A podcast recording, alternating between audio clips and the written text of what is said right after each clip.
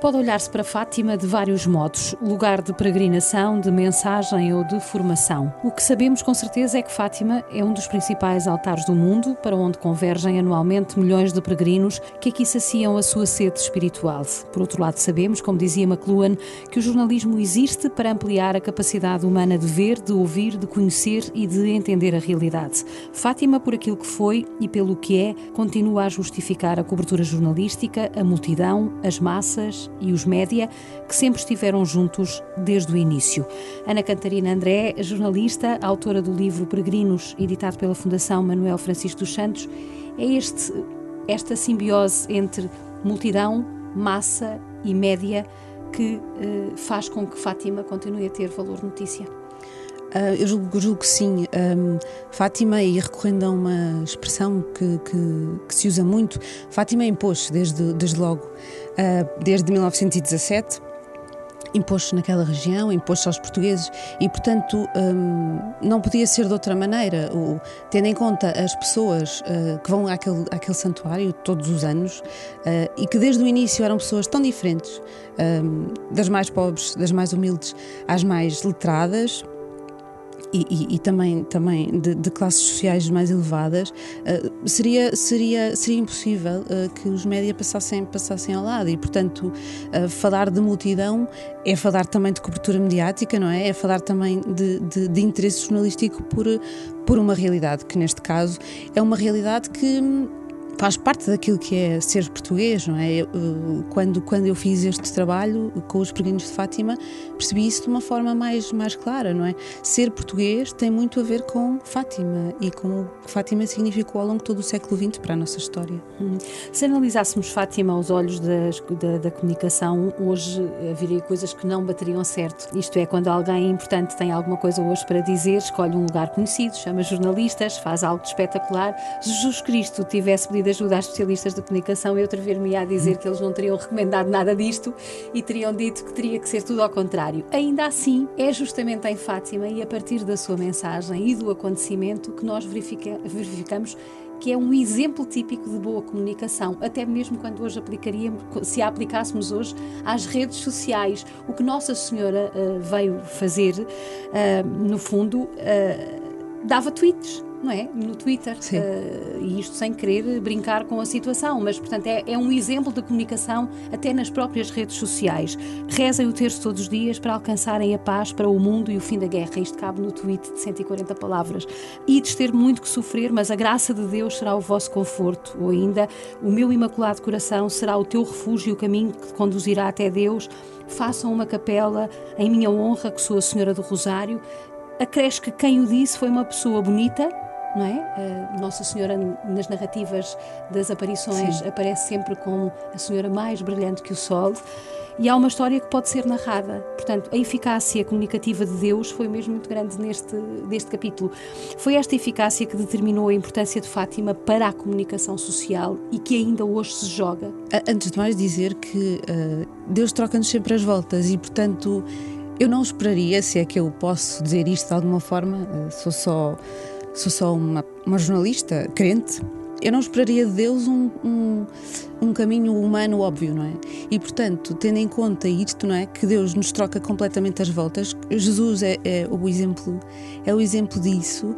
A mensagem de Fátima, adequar-se com, essa, com esse tipo de narrativa, parece-me a mim muito além de teológico interessante, e é por isso que a mensagem de Fátima foi acolhida pela Igreja e se, e se, e se tornou parte, parte integrante também uh, da, vida, da vida da Igreja. Desse, desse ponto de vista, portanto, é, é, essa, essa quase contra, contradição não me parece estranha, deste ponto de vista crente, não é? Do ponto de vista mais profissional, sim. Uh, como é que num sítio uh, que em 1917 era um sítio muito pobre, muito distante de tudo, não é? Três crianças muito pobres também, muito humildes, como é que Deus escolhe revelar-se a elas. Mas o segredo do Evangelho, e mais uma vez, agora falando numa perspectiva de crente, não é? O Evangelho é isso, não é? Os, os mais pequeninos, Deus revela-se nos mais pequeninos. E acho que é isso também que faz com que as pessoas se identifiquem tanto com a mensagem, com aquele lugar, que, que diz que, que Deus é para todos, que diz que a mãe acolhe todos e, que, e que pede coisas tão simples como rezem o terço, que podem ser vistas como simples ou não, depende da perspectiva, mas que uma pessoa um, do Portugal de 1920 ou de 1930 conseguiria fazer da mesma forma que uma pessoa uh, que viesse de Lisboa, do Porto e que tivesse uma, um percurso académico uh, já de, de, um nível mais superior. E, portanto, essa um, amplitude da mensagem, essa um, abrangência, torna muito, muito eficaz. Um, desse ponto de vista. E é muito, é muito interessante verificar, verificar esta contrariedade e, ao mesmo tempo, também pensar, do ponto de vista também de quem trabalha a comunicação, pensar nesta contradição, não é? Um, porque quando, quando se pensa, uh, quer do ponto de vista jornalístico, quer do ponto de vista de quem faz comunicação, em abordar um tema, uh, nós tendemos a pensar num espetáculo quase de fogo de artifício, não é? E não é nada disso, não é? E não foi nada disso que aconteceu ali, e é também, ao mesmo tempo, uma.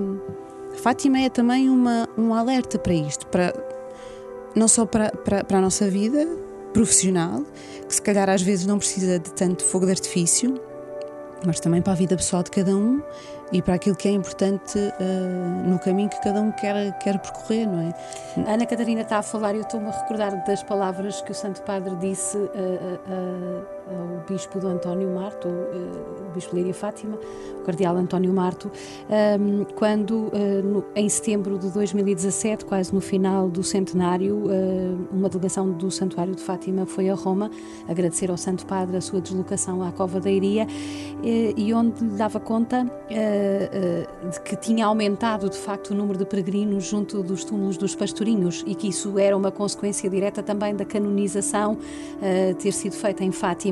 E o Santo Padre. Uh, com a sua simplicidade, disse ao Sr. Cardeal: um, Bom, o mundo precisa uh, de humildade e de inocência.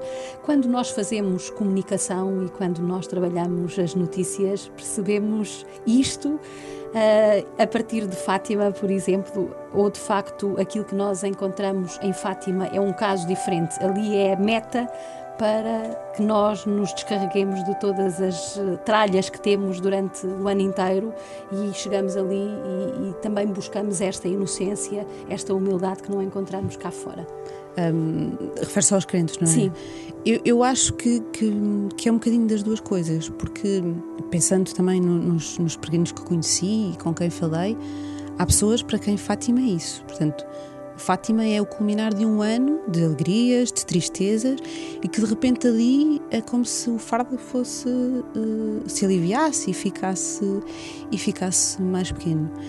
Para outras pessoas, um, Fátima é, esse, é essa chapada de luva branca de, de humildade. De, de, de, de, inocência, de pureza, de simplicidade. Acho que tudo depende muito dos olhos com, com que vemos as coisas, não que é? Que é aquilo que o Evangelho nos pede, no fundo. Sim, é? sim, sim, é. sim. Eu acho que há um caminho que os peregrinos tendem a fazer quando, quando se aproximam de Fátima, passando as generalizações, mas é um bocadinho a minha leitura sobre, sobre o fenómeno, que é, há uma primeira aproximação uh, neste sentido mais catar, catártico, portanto, de eu vou ali porque preciso de alguma forma de, de de, de, encontrar alguma resposta para a minha sede, para, para, os meus problemas. E depois, Fátima, e eu, eu acho que a minha relação com a Fátima também espelha isso, Fátima torna-se depois também o espelho do Evangelho.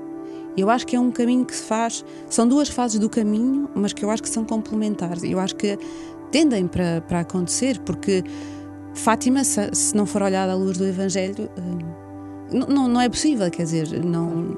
Habitualmente diz que Fátima se impôs à Igreja e a partir dos relatos que nós vemos na comunicação social, Fátima também, atrever-me a dizer, impôs às próprias redações, não é? Uh, sobretudo, uh, uh, impôs às redações, independentemente do discurso ideológico maioritário não ser próximo nem da Igreja, nem do catolicismo. Como é que isto se explica? Como é que hoje, uh, e não é só com o Papa, quer dizer, hoje o 13 de maio, o 13 de outubro, o 15 de agosto, o Sim. 8 de dezembro, continuam a ser marcos muito significativos na comunicação social a partir de Fátima, em que a Igreja fala ao país e fala ao mundo a partir de Fátima. Como é que isto se explica do ponto de vista puramente profissional, Sim. não é? Tem contacto de redações?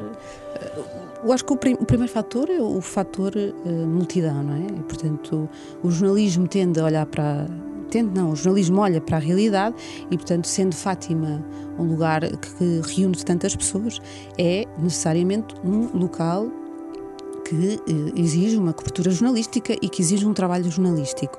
Não, nós não, não podemos olhar para Fátima como um conjunto de indivíduos que se reúnem naquele santuário, naquela esplanada, porque Fátima é é também parte da sociedade portuguesa e, portanto, eh, parte daquilo que nós somos, parte daquilo que, que, que é a nossa cultura e, e, não, se pode, não se pode passar ao, ao lado disto, não é? Na célebre reportagem do século uh, uh, que, deu a conhecer que deu, que deu a conhecer Fátima. Portanto Avelino da Almeida faz uma descrição ele que era que não era que não era crente que, que, impressiona toda a gente. E, portanto, eu acho que ele é a prova de que é impossível ficar indiferente ao que acontece ali. Uhum. Estamos à conversa com Ana Catarina André, jornalista e autora de um livro sobre Fátima, publicado na altura do centenário.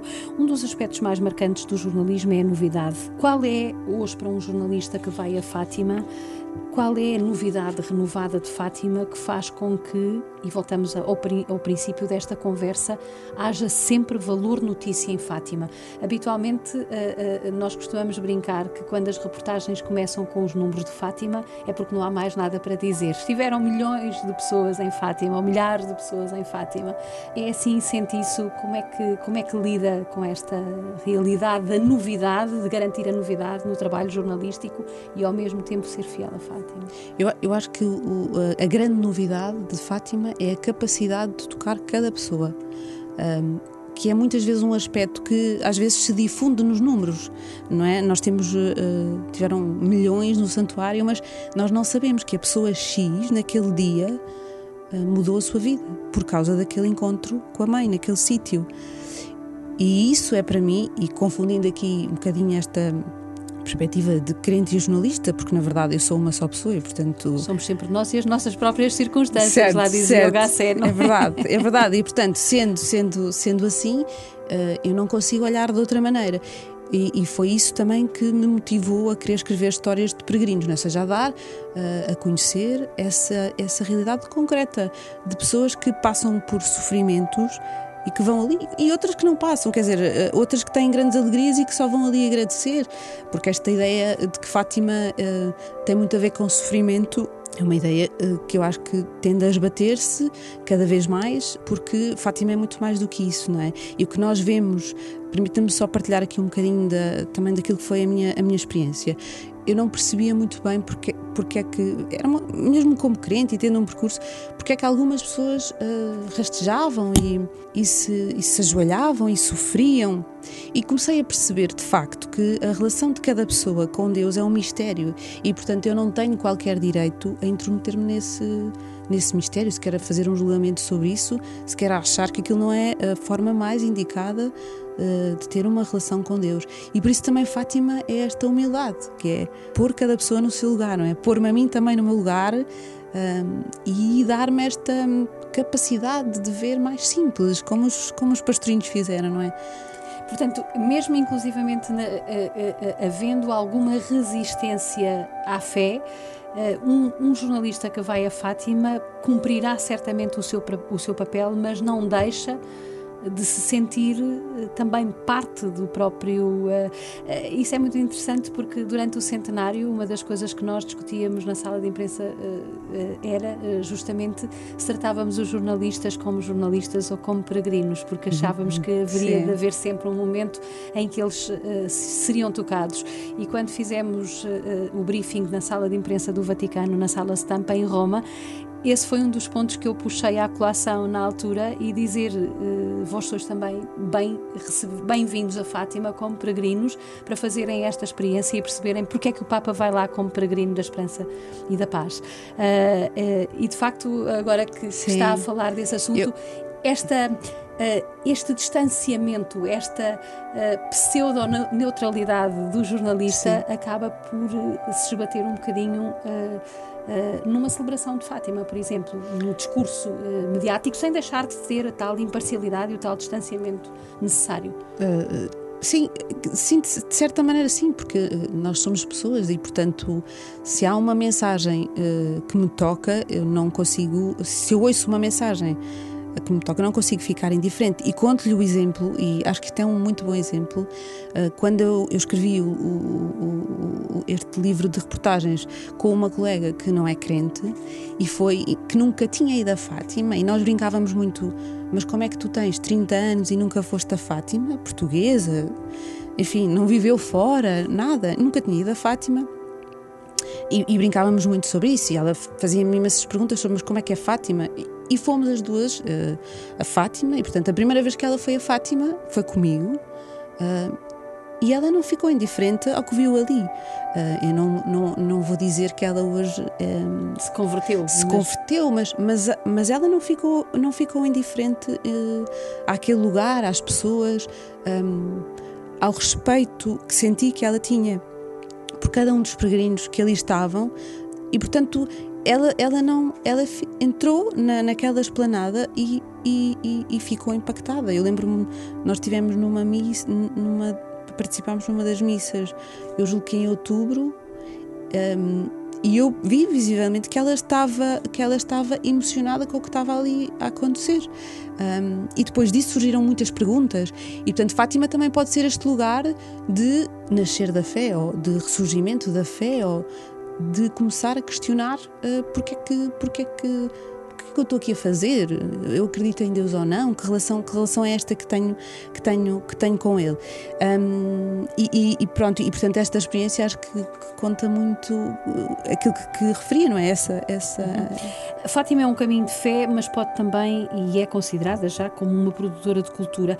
Este pode ser outro dos caminhos de comunicação de Fátima no século XXI, ou seja, Fátima é uma referência também de, ao nível da produção cultural, não só pelas diferentes formas de expressão de arte que tem eh, nos seus espaços, eh, mas também por aquilo que produz em termos teológicos, por aquilo que produz em termos científicos e que permitem de alguma forma também alargar os horizontes e a difusão da própria mensagem de Fátima.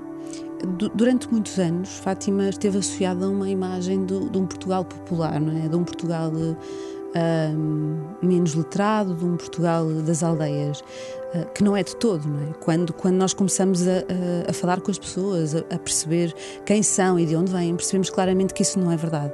E, portanto, olhar para a cultura. Um, para a cultura desse ponto de vista é claramente um caminho, não é? Portanto, para, para dissipar esta ideia que é errada de que Fátima é um local de peregrinação de, de gente pouco, pouco pouco letrada e pouco até instruída sobre a fé, não é? Um dos problemas que eu acho que a Igreja tem, que tem, e problemas que eu acho mais do que um problema, é um grande desafio que nós, que os católicos todos têm, é, ok, uh, o santuário é um local, uh, é a luz, não é? Que atrai as pessoas, mas muitas vezes as pessoas vão lá atraídas pela mãe, não é? E nós sabemos que a mãe aponta para o filho. E esta, esta, este movimento de da mãe que aponta para o filho é o grande desafio da, da Igreja, não é?